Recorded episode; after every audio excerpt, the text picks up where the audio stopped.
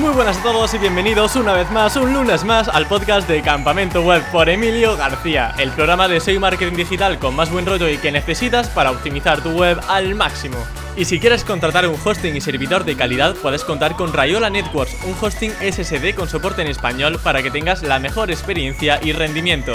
Recuerda que en la descripción de este podcast puedes acceder a la promoción exclusiva de Rayola Networks para Campamento Web. Si vas a crear un nuevo sitio, aprovechala.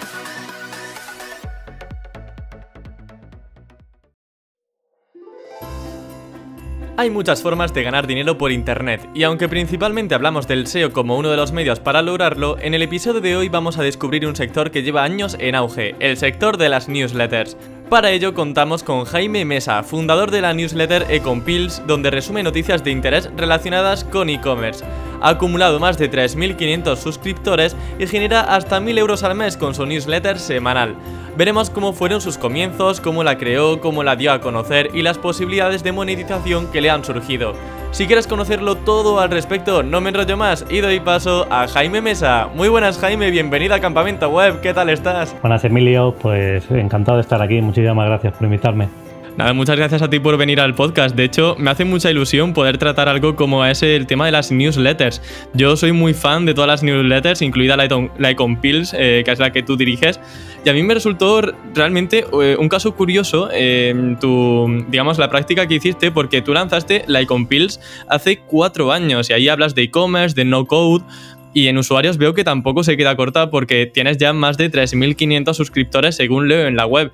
Yo te quería preguntar, eh, Jaime, ¿cómo surgió la idea de montar una newsletter? Porque como te digo, yo te sigo desde hace varios años y cuando tú empezaste no estaba tan popularizado todo esto de mandar correos a una base de datos.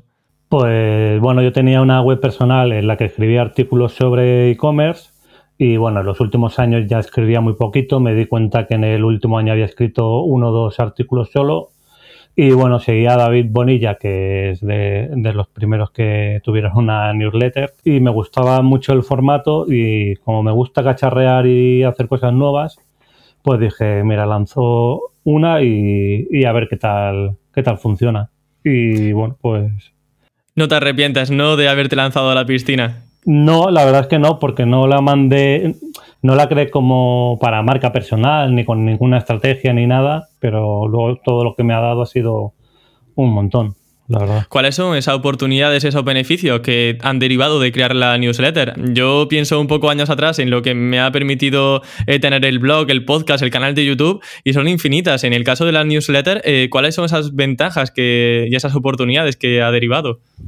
Pues lo mismo, que que antes era con un blog. De hecho, yo creo que ahora mucha gente ya lo que hace es no crearse un blog, sino una newsletter. Entonces, pues eh, oportunidades laborales de tener un, un, puesto de trabajo en un sitio porque ya tiene, concreto, pues porque ya tienes un, eh, un nombre, demuestras lo que sabes. Entonces, pues hay más opciones de, de oportunidades laborales, de colaboraciones, eh, de conocer a gente eh, muy crack en lo profesional y en lo personal, eh, un montón de, cosas, la verdad.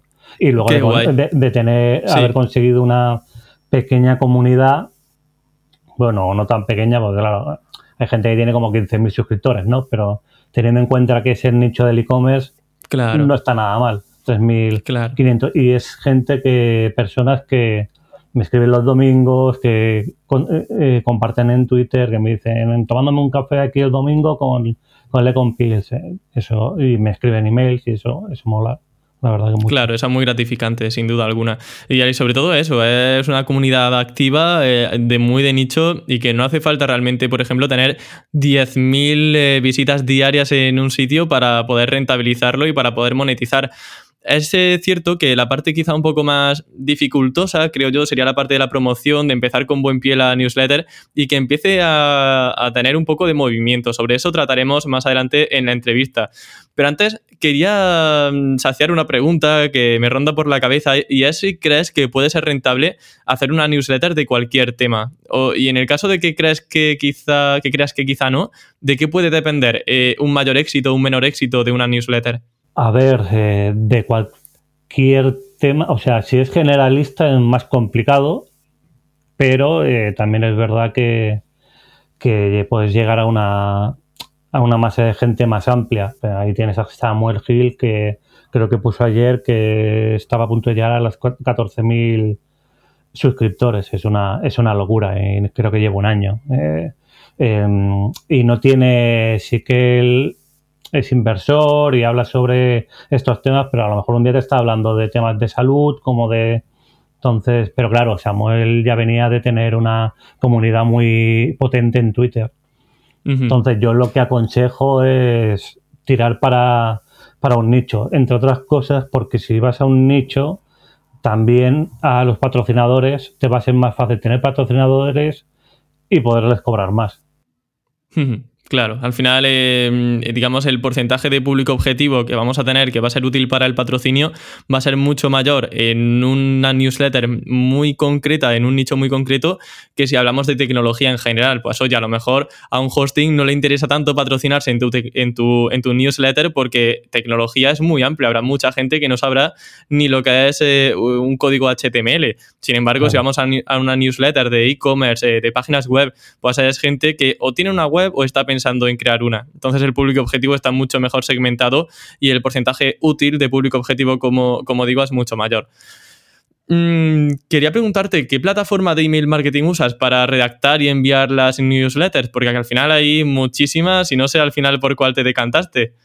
Yo empecé con MailChimp eh, la mítica MailChimp, que ahora ya la verdad que casi nadie la usa. no sé si lo verá alguien de MailChimp, eh, eh, pero... Es un, horror. la han hecho tantos cambios que ya es un, monstruo que eso es ingobernable ya. Con lo facilito que era al principio, ¿eh? Sí, sí. O sea, entonces cambié principalmente porque la entregabilidad era malísima. O sea, a lo mejor tenía un 65% de apertura un fin de semana y al otro me bajaba un 35%. Y Mucha diferencia.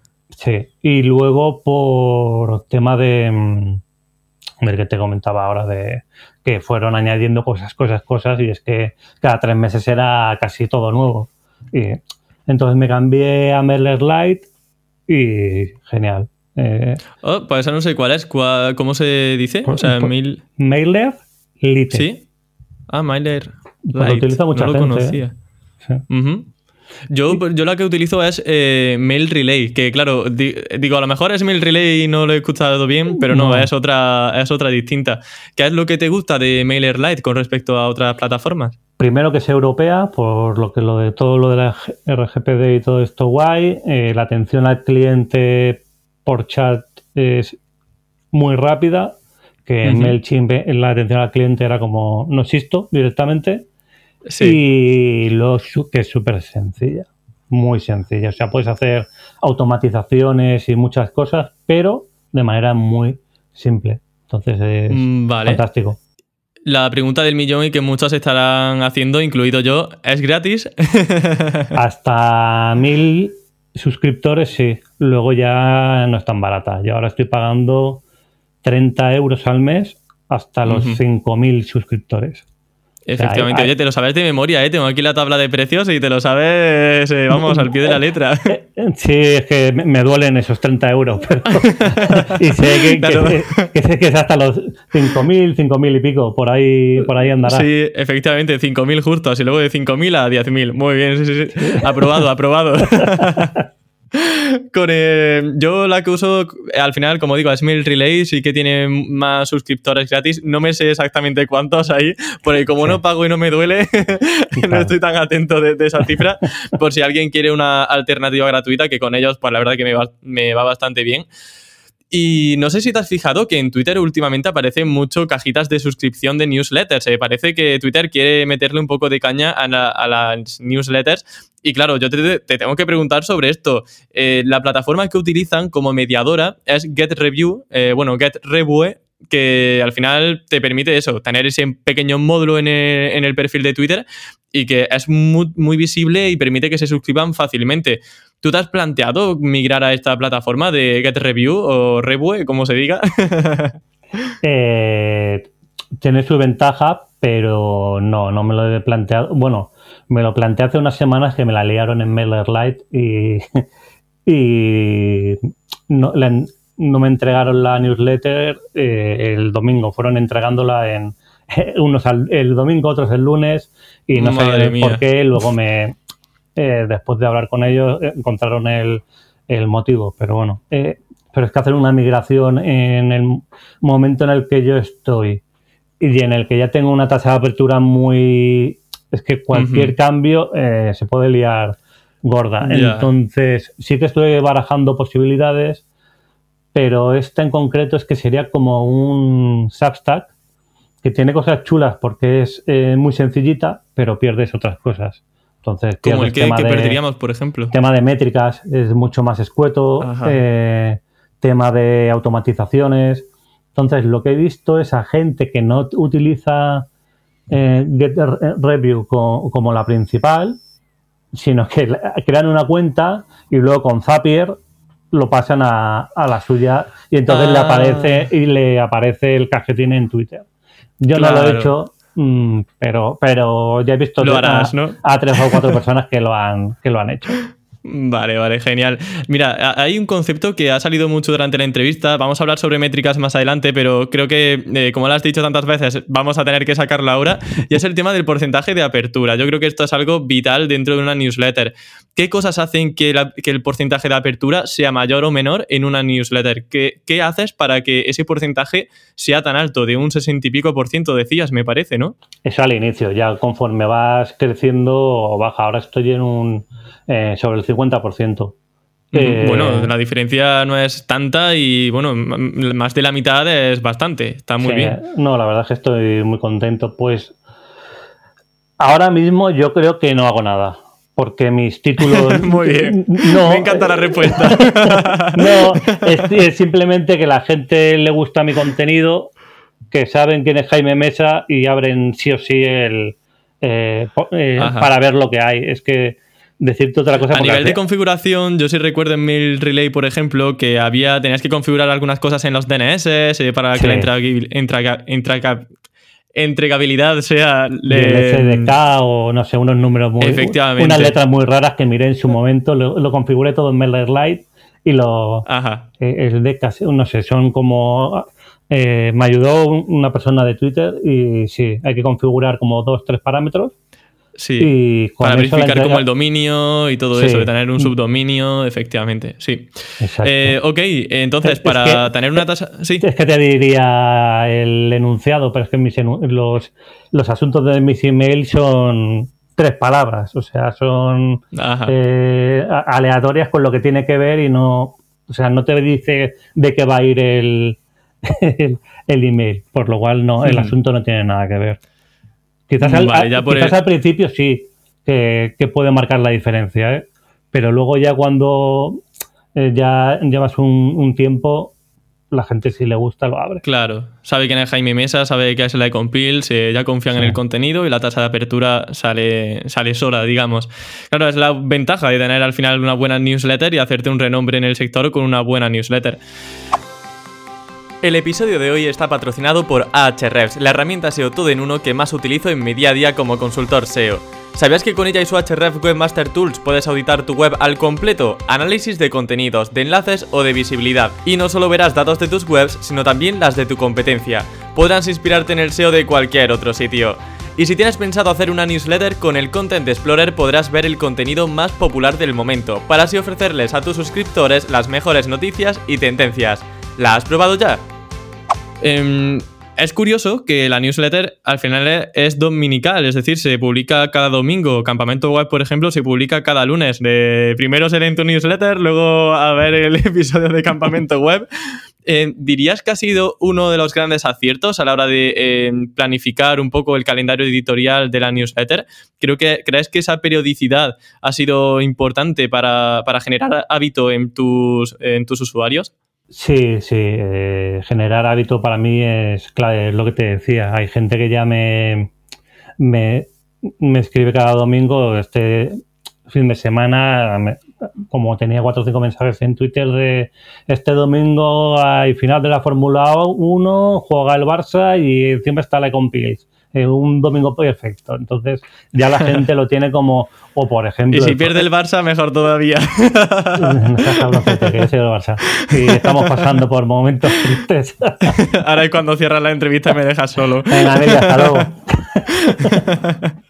no, y, por ejemplo, cuando tuve el problema este de que nos entregaron la, la newsletter, me enteré por, por, por los Los usuarios, ¿no? Fueron los que, te, avisaron. Qué guay. Eso está guay. Tener una legión ahí que está eh, un poco enterada de todo lo que pasa y que a lo mejor tú ni te enteras de que algo va mal y ellos son los propios que te avisan para que todo vaya rodado. Qué guay.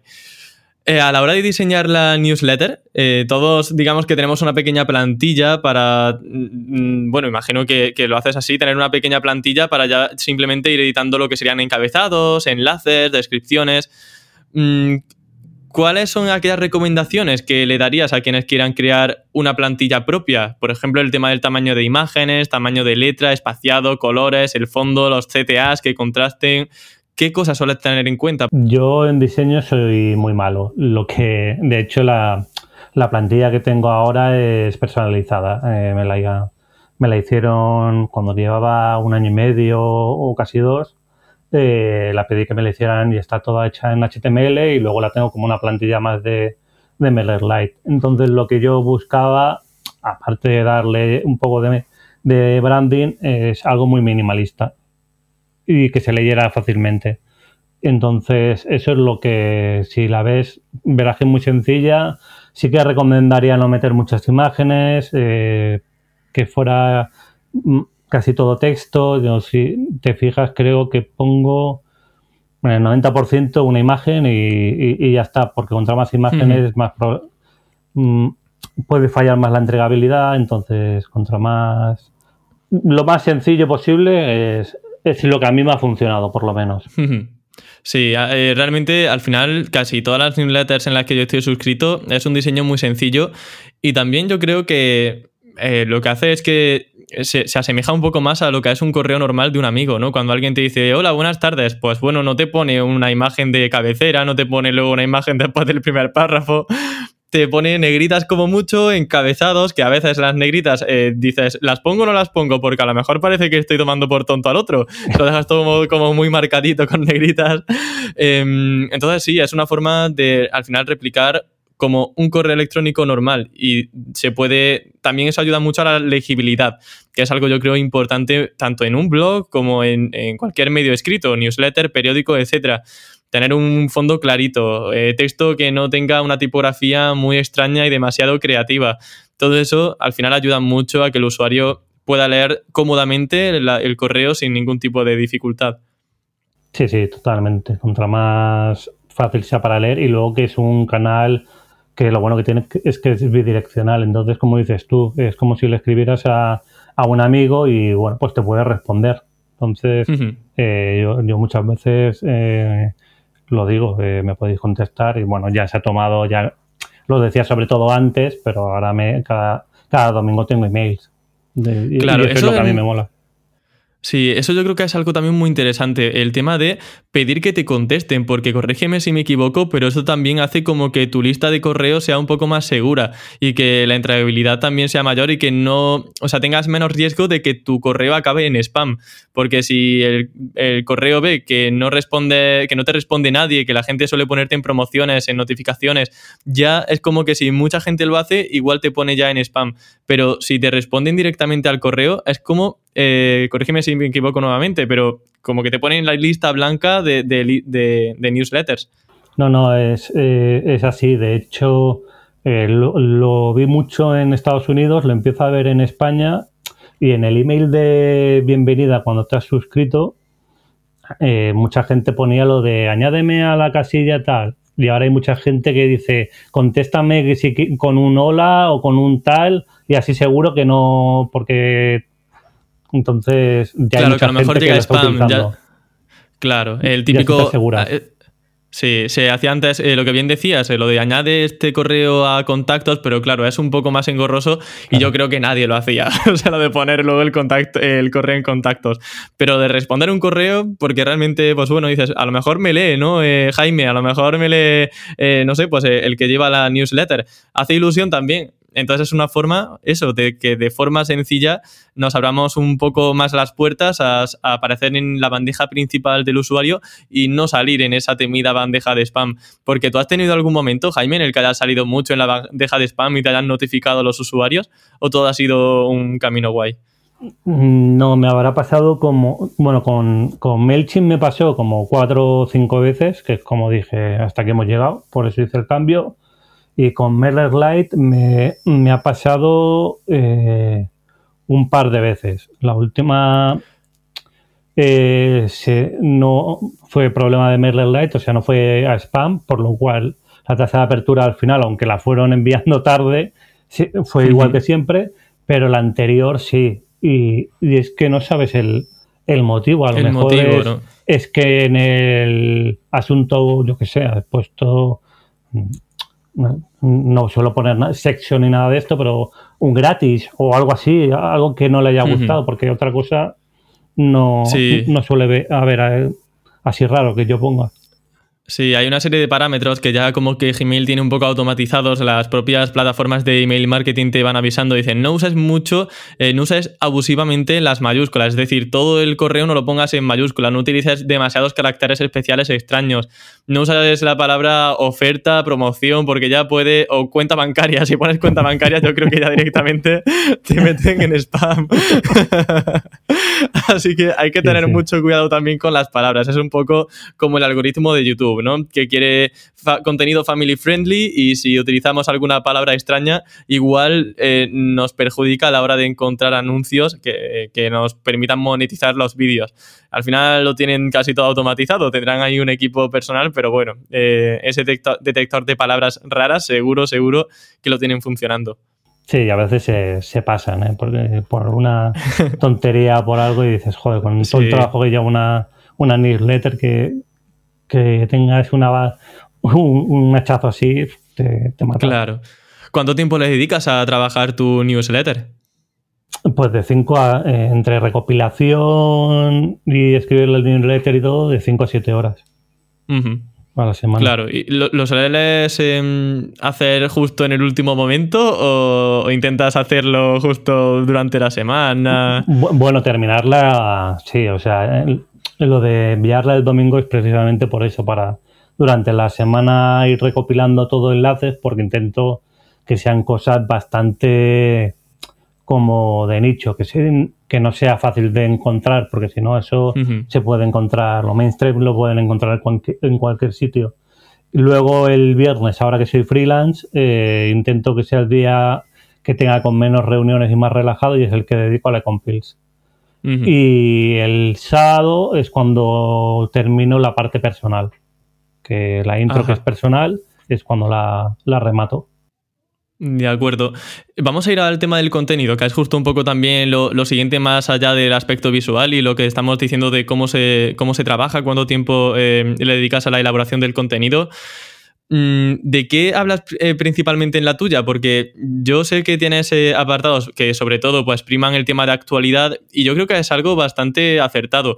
¿Cómo te mm, decantaste por tratar el contenido que tratas ahora mismo en la Pills? Pues a ver, yo empecé la Pills hablando solo de e-commerce, porque es lo que me gusta y lo que se me creo que se me da bien.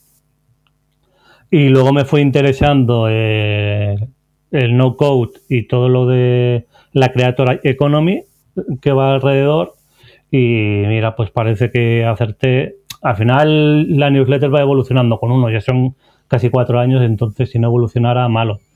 Y uno tiene diferentes eh, pues, intereses y el no code me interesa mucho. Empecé a escribir sobre ello, vi que a la gente le gustaba y de hecho mm, ya van bastantes personas que me dicen que se han iniciado en el no code por, por la Econ-Pills y eso está, está chulo. Así que. El no code eh, eh, es eh, montar un proyecto digital sin programar, utilizando plataformas intermediarias, por ejemplo, como un CMS típico que podría ser pues el mismo WordPress, ¿no? O incluso Shopify. Sí, Shopify, Webflow, Airtable, la Zapier, todo este tipo de herramientas que puedes hacer brutalidades, pero sin necesidad de, saber código.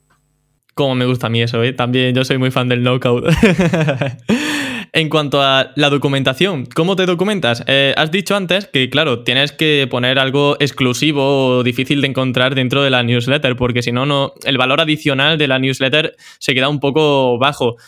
¿Dónde, ¿Dónde, encuentras esos recovecos y esa información privilegiada para luego mostrar en la, en la newsletter? ¿Utilizas Twitter, listas de Twitter, eh, algún tipo de agregador de noticias típico?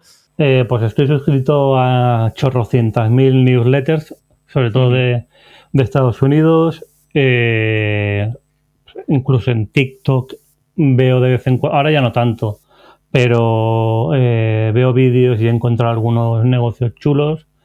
Porque hay como bastantes chicas que graban cómo hacen los paquetes y, y tal. en Reddit, en Pinterest, en, un montón de. navegando por internet, o sea, muchos sitios. Claro. Eh, ¿Cuál dirías que es de los más. Eh, ¿Dónde te sueles encontrar más información de todos esos sitios que tienes eh, para encontrar información? Siempre encuentro más en, las newsletters en las que estoy y luego un gran porcentaje también en, en Twitter, porque a lo mejor tirando del hilo voy encontrando a dónde llegar. Ahí está, sí señor. Bueno, pues tenemos realmente una documentación bastante similar. ¿eh? Yo estoy también suscrito a 400.000 newsletters de SEO. Eh, tengo listas eh, de actualidad sobre SEO de noticias a punta pala. Y luego todo eso, pues al final es un poco lo que tú haces.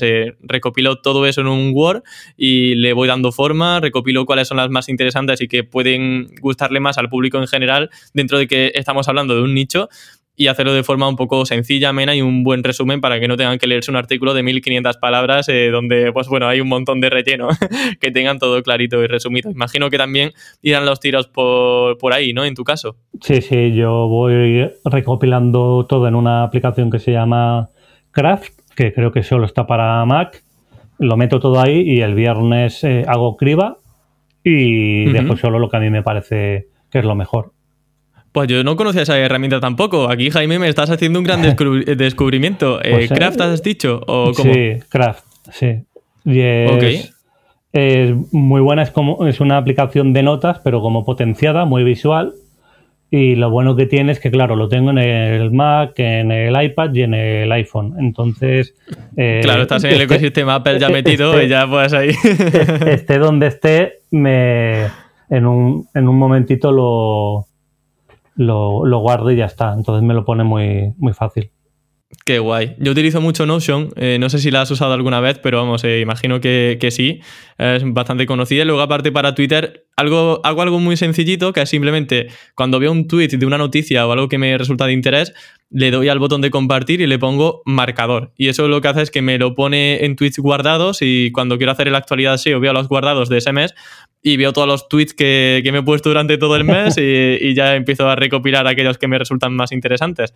Eh, creo que también es un pequeño tip que por si a la audiencia le interesa, pues podría ser guay para no tener un timeline de, de 500.000 tweets sin ningún tipo de orden. Yo Notion la utilizo mucho, sobre todo para todos mis proyectos. Empecé a utilizar la Compils, pero llegó un momento que se me hacía muy lento, sobre todo en la aplicación. Sí. Entonces, ah. con Craft lo que tienes es que es muy rápida y muy sencilla. Y voy pim pam pim y y lo hago mucho más, más ligero. Por eso me, me pasa esto. Pues bueno, vamos a ponernos en la piel de un usuario que, bueno, eh, está escuchando la entrevista y dice, bueno, yo quiero seguir el paso de Jaime, quiero tener mi propia newsletter de un nicho muy concreto, ya sé que hay herramientas de email marketing para hacerlo, cómo diseñarlo, dónde me puedo documentar. Vamos a ir a la parte de promoción. ¿Cómo hago que la gente se suscriba y me conozca? Eh, imagino que en tus inicios hacías más cosas que antes, porque ahora mismo pues ya tienes eso, tienes marca, tienes branding, pero ¿cuáles fueron aquellas acciones que hiciste inicialmente para conseguir más suscriptores y principalmente cuáles te han ayudado más a crecer? Pues la verdad es que no soy un súper ejemplo de haber hecho una, super, una gran estrategia. Lo que he hecho siempre eh, ha sido escribir un tuit el viernes o el sábado diciendo el domingo sale la, la, newsletter y luego al principio lo que hacía es que la compartía en Twitter, pero llegó un día que dije, ¿por qué lo comparto? Si la comparto en Twitter, eh, no, ¿Para que se van a suscribir? No se suscriben, ¿no? Claro, eso lo hace mucha gente que pone el correo, eh, bueno, pone un tweet con una URL que lleva la propia newsletter y la puedes leer directamente sin suscribirte. Y dices, bueno, yo podría estar suscrito, pero ¿para qué? claro. Entonces lo que hice es poner el botón de compartir en Twitter, que es donde tengo mayor comunidad, y eso es lo que mejor me ha funcionado. Luego, pues claro, si te vas a, pues como estoy ahora aquí, o te entrevistan en en un podcast o algo, pues según eh, donde vayas, pues se nota un pico. O si alguien que tiene mucha influencia te hace un retweet, pues notas que te suben. Pero ha sido, ha sido muy poquito a poco, ¿eh? No ha sido algo que digas, bueno, eh, son casi cuatro años para 3.500 suscriptores, o sea que no ha sido nada que digas, uh, qué pasada. Ha sido bueno, muy, pero muy orgánico. Sí, pero yo creo que ahí también está un poco la magia, ¿no? Porque es eh, un caso muy realista que, podría asemejarse a una persona que es constante, que ha hecho un buen trabajo y que poquito a poco ha ido consiguiendo muy buenos resultados. En, el caso de, la marca personal, entiendo que principalmente trabajabas Twitter por lo que me decías, ¿no? Es decir, antes de la Ecompills, antes de lanzar tu newsletter, ya habías trabajado tu marca personal en Twitter eh, para darte a conocer, ¿no? Bueno, lo que hacía era compartir cosas. Yo llevaré como 12 años compartiendo cosas en, Twitter de e-commerce, pero te puedo asegurar que a lo mejor en 10 años en Twitter conseguí 2.000 seguidores y lo que llevo con la Ecompills pues he conseguido casi 4.000 o 3.000. O sea, creo que estoy en 5, esto no te sabría. Así como lo de la, creo que estoy en 5.400 o 5.000, no lo sé, por ahí andaré. Y, o sea que he conseguido muchísimo más desde que tengo la Compils en relación a. Vale. Confirmamos que estás en. Bueno, tienes casi 6.000, 5.848. Entonces, eh, ya mismo a los 6.000. En cuanto al tema de, mm, de, digamos, las formas de promoción, ¿hay alguna que se te venga a la cabeza que no hayas ejecutado, pero que sí que igual realizas en un futuro? Eh, bueno, hay una que pensé y que la descarté, que fue eh, invertir en Facebook Ads, ¿vale? Y en Instagram Ads, pero eso lo que iba a hacer era, era desvirtuarme la comunidad. O sea, ahí lo más potente que tengo yo es la comunidad. Entonces, prefiero tener eh, menos gente, pero que, que realmente le interesa mi contenido y que, y que es afín. Y porque además, también cuando tengo patrocinadores, funciona mucho mejor. Que, o sea, a mí no me interesa tener 10.000 suscriptores y que luego realmente no, no interactúen. Ni, o sea, que eso lo descarté. Y luego creo que voy a seguir por la misma línea. Lo único que voy a hacer es la prueba de, patrocinar una newsletter. Ajá, o sea, la meta newsletter. Promocionar una newsletter dentro de otra. Sí, y ver qué pasa. Pero no, yo voy a seguir en, la línea. A mí me va bien el ir creciendo poquito a poco y tal. Yo ya estoy contento con cómo voy. Pues vamos a hablar ahora, sí, eso de un poco del dinero, del money, de la panoja, porque ¿cuánto tiempo tardaste en generar ingresos con la newsletter? Pues yo creo que entre un año, año y medio. Cuando llegué a los 1500 eh, suscriptores fue cuando eh, puse para patrocinar. Claro, que eso te iba a preguntar también justo por eso. ¿Cuánto es el mínimo de suscriptores que tú crees que necesita una newsletter para que a la empresa que te patrocine le pueda ser rentable y que puedas mm, ofrecer una cantidad interesante de, dinero? ¿Tú dirías unos 1.000, 1.500? Yo era con lo que yo me sentía a gusto porque pensaba, a ver, le cobro 100 euros. Si es una, por eso decía también lo de buscarte un nicho. Le cobro 100 euros, tengo 1.500 personas que por entonces, pues a, lo mejor estaban llegando casi al 60% de apertura. O por ahí andaría. Eh, nada más que tenga un lead, o sea, le ha salido más que, rentable el, eh, patrocinio. Entonces, yo con eso me sentía cómodo y así fue. Entonces, según cómo te sientas tú, tú cómodo. Yo prefiero no, no pecar de querer ir muy deprisa porque si no, es que además los patrocinadores es un mundillo pequeño y todos se hablan entre ellos. Entonces, si, si a uno le ha funcionado bien, va a hablar bien de ti. Y si no, pues va a decir, pues a mí no me funcionó. Entonces, Efectivamente. Eh, si montas una newsletter, igual que como el que monta otra cosa, eh, montalo porque te guste, no porque quieras ganar dinero, porque es que lleva un montón de trabajo y hace falta mucha constancia y lo vas a dejar al, al segundo, a la segunda semana. Vaya, tú y yo somos viejos ya haciendo contenido e, en internet y, si no, nos gustase yo creo que ya estaríamos más que, más que eh, con esto olvidado. Sí. sí, porque hay semanas que, bueno, te, pasará a ti, que todos tenemos semanas malas, de bajón o que ha pasado algo y no te apetece, pero ahí hay un, patrocinador y cuando hay patrocinador es todavía no puedes fallar. Claro, sí, hay un compromiso tanto con la audiencia como con la marca, claro que sí.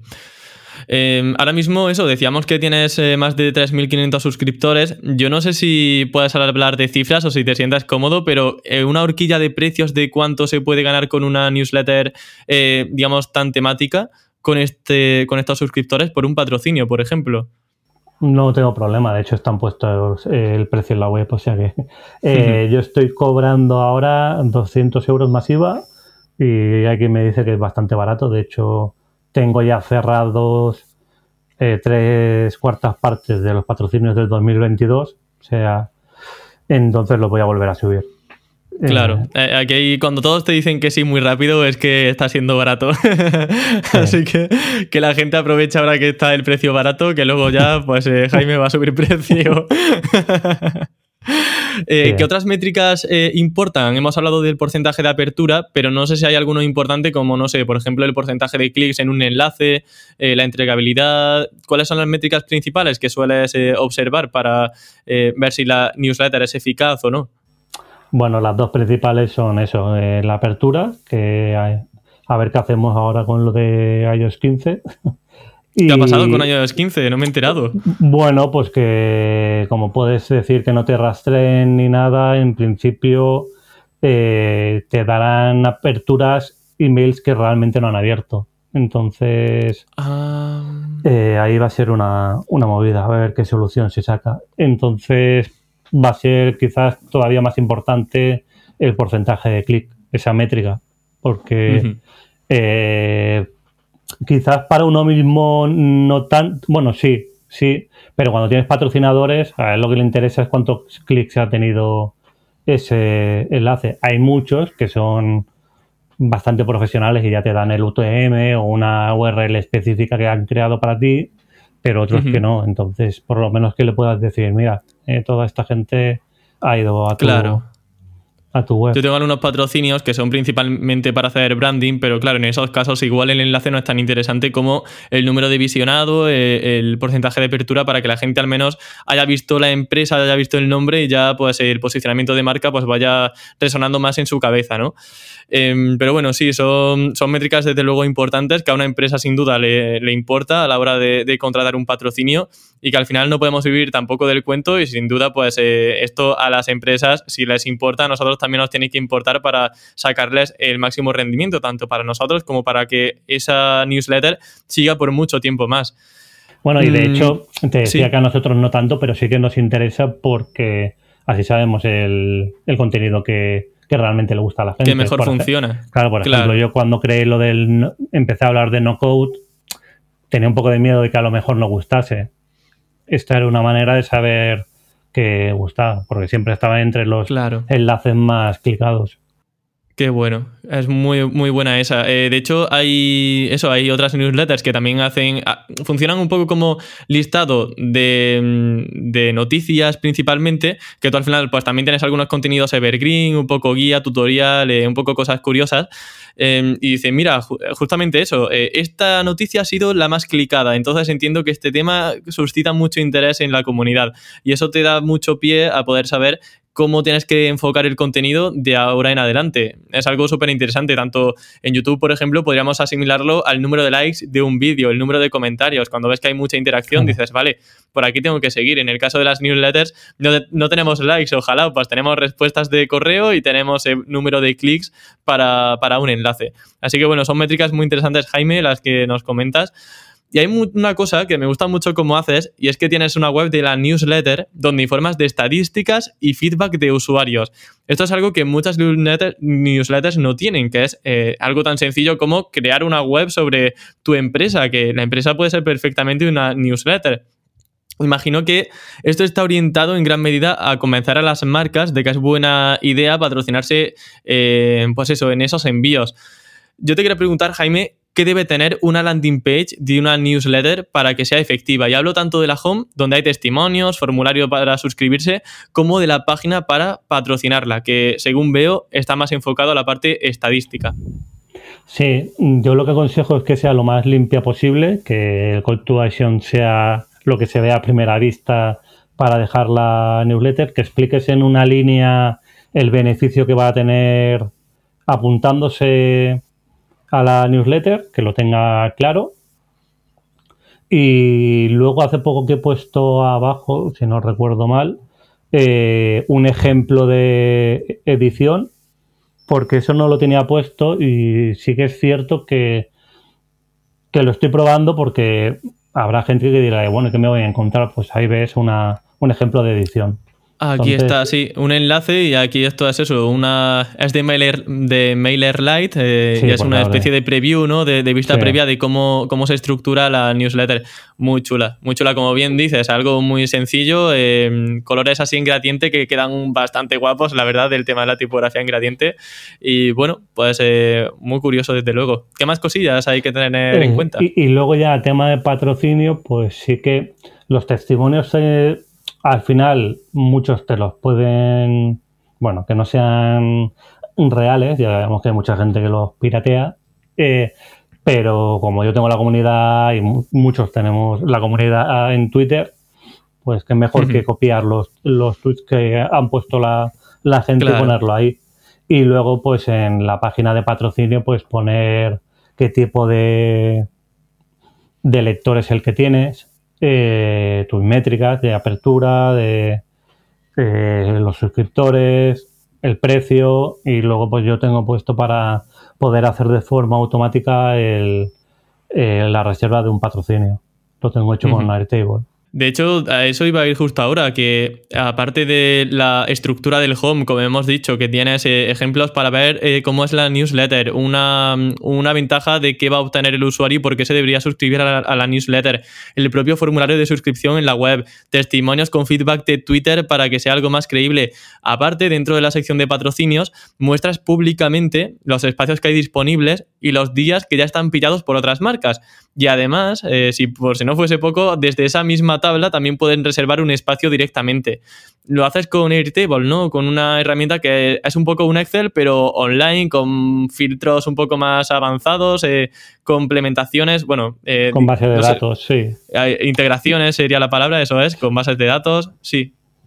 Sí, yo diría que es un Excel bonito con y luego lo que más potente que tienes que puedes crear base de datos y ahora hace unos meses se han, mm, han, metido incluso integraciones propias. Entonces está, está muy chulo. Se pueden hacer cosas muy, muy potentes. Y yo lo aprendí por, por Bosco de Sin Oficina, que él lo puso en su día en una de sus newsletters y me gustó. Se lo pregunté y me enseñó cómo hacerlo. Me grabó un Loom. Así que. Ah, qué bueno. Las gracias se las tengo que dar a él. Genial. El Loom cuando era gratuito, que ahora ya pasó de ser de pago y ya nadie habló del tema. pasó al olvido en cuanto costó un poquito más de gratis. o menos de cinco minutos. Ahí, rápido. claro. Eh, muy buenas, que se me va el tiempo, se me acaba. eh, coméntanos un poco cómo tienes ese sistema automatizado en Airtable. Eh, has dicho que se pueden hacer muchísimas cosas. ¿Cuáles son esas cosas que tienes automatizadas? Bueno, yo no tengo nada complejo, ¿eh? Yo al final el tipo lo asimilaría a lo que la mayoría de gente hace con Excel, no tanto, porque a mí no me gusta demasiado Excel, pero tampoco necesito hacer cosas muy complejas. Entonces, lo más complejo quizás que, no, seguro que tengo es, es esto, que es por una parte el formulario para dejar el, bueno, la base de datos con el calendario, es como que puedes crear varias vistas. Entonces, es una vista para ti, una vista para el usuario y otra vista que sería el formulario. Y con eso ya, ya lo tienes todo, todo hecho. Entonces, cuando alguien escribe cada campo, lo que sí que tengo automatizado es que si, por ejemplo, le dan a la edición 140, ya automáticamente se escribe la 140 para que yo sepa cuál es la que ha, no tiene que ponerla él a mano. Y luego cuando mete todos los datos, ya me aparece a mí automáticamente en mi, en mi panel. Claro, al final es un modo de automatizar y que sea mucho más sencillo la gestión de patrocinios, que en cuanto la empresa quiere, ya sabe que con esa tablita de Airtable puede reservar su espacio y listo, y a ti ya te llega esa información y se muestra públicamente en la web. Sí, luego yo ya contacto con ellos, porque siempre tienes que saber, eh, ya por, por interesarte también. Claro. Pero es una manera de quitarte trabajo. Qué guay. Y bueno, Jaime, eh, ¿tienes pensado hacer algún cambio en la newsletter o algo ya para finalizar o va a seguir todo como, como hasta ahora? Eh, porque bueno, si va bien, no sé si tocar o no. pues sí, de cara a 2022 voy a rediseñar toda la, la web. Ahora está en Cart y la voy a pasar a Webflow. Y luego seguirá siendo gratis, pero eh, voy a sacar una suscripción anual eh, para el que quiera más eh, que pueda pero aquí, Jaime, estás sacando otro melón, ya no te dejo irte. ya no dejo ir. Ah, vamos a ver, por partes. Lo primero, tema de la nueva página web. ¿La estructura va a ser similar y todo lo que hemos dicho durante la entrevista? Eh, ¿O va a haber algo nuevo que tengamos que saber en la página de inicio? No, simplemente tendrá un diseño un poquito más bonito eh, por decir algo. Y, ya está, será muy, muy similar. Lo que pasa es que la hago nueva por el tema de, que meteré todo lo que es la parte de, membresía que, saldrá abajo. O sea, lo único que va a haber nuevo es que el diseño será un poquito más diferente y abajo habrá un nuevo apartado que pondrá eh, lo que te ofrece esa membresía y he pensado que sea solo un pago, no quiero que sea mensual. Un pago que sea. Ah, un pago solo. Sí, asequible y al quien le aporte, que yo creo que, lo amortizará. El que quiera más, pues ahí lo tendrá. Y el que no, pues podrá seguir teniendo la, la compil gratis. Vale, claro, eso es muy interesante. Hay mucha gente que se va al tema de pago y ya la parte gratuita la deja olvidada. Yo creo que eso es un gran error porque es como que ha cerrado el grifo para conseguir nuevos usuarios. Es decir, está muy bien que tengas tu parte de pago, pero déjala gratuita porque eso es lo que va a seguir dándole vida a la sección de pago, que tengas nuevos usuarios, más gente interesada, más fidelización. Si dejas de hacer contenido gratuito, es como, venga, hasta aquí hemos llegado. Los que queráis, pagáis, y los que no, pues adiós. ya está. Entonces... yo, estuve a punto de hacerlo, ¿eh? O sea, yo hasta que he dado el paso ha sido...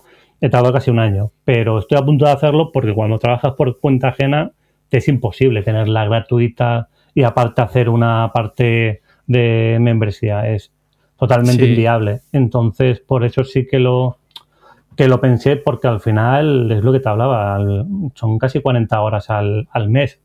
Eh, eh, entonces hay que empezar a valorar el contenido que escribe la gente y que puede que te ayude en, en formarte, en ser mejor en tu trabajo y que a veces pues pagar 5 euros o 10 euros por unas cervezas o un café del Starbucks no te cuesta nada, pero pagar 5 euros por una newsletter o, un podcast te cuesta la vida. Y dices, joder. Vaya. Sí, señor, hay que cambiar un poco esa cultura, desde luego. Luego, ¿cómo lo vas a integrar? ¿Cómo lo vas a integrar eh, en la web para que puedan hacer la newsletter de pago? En principio, mi idea no es, no complicarme mucho la vida. Luego lo estudiaré más, pero. Te lo dejan en el buzón de casa, ¿no? En una monedilla. Eh, y ya está. Un sobrecito y. no, yo creo que poniendo, como va a ser anual, poniendo un botón de, de Stripe y y poco más. No está tiene lo de las suscripciones también. Entonces, yo creo que por ahí y Webflow va a hacer ya lo de ya está integrando el tema de las membresías. Pero creo que, es que no me va a hacer ni falta, que con un botoncito y pues como tengo en, en Ecomniches. Eh, un botoncito, pagas y te llega el directorio. Ya está. Claro. Sí, señor. Qué guay, Jaime. Bueno, pues la entrevista termina aquí. Nuevamente, insisto, ha sido un verdadero placer traerte a Campamento Web y aprender tanto sobre promoción, creación, monetización de newsletters. Creo que hay poca gente como tú que pueda hablar de forma tan transparente y abierta, así que te agradezco un montón que hayas venido al programa de hoy. No, muchísimas gracias a ti, eh, Emilio. Ha sido un placer estar aquí. Lo pasé muy bien. Genial, pues me alegro mucho, Jaime. Un abrazo. Un abrazo.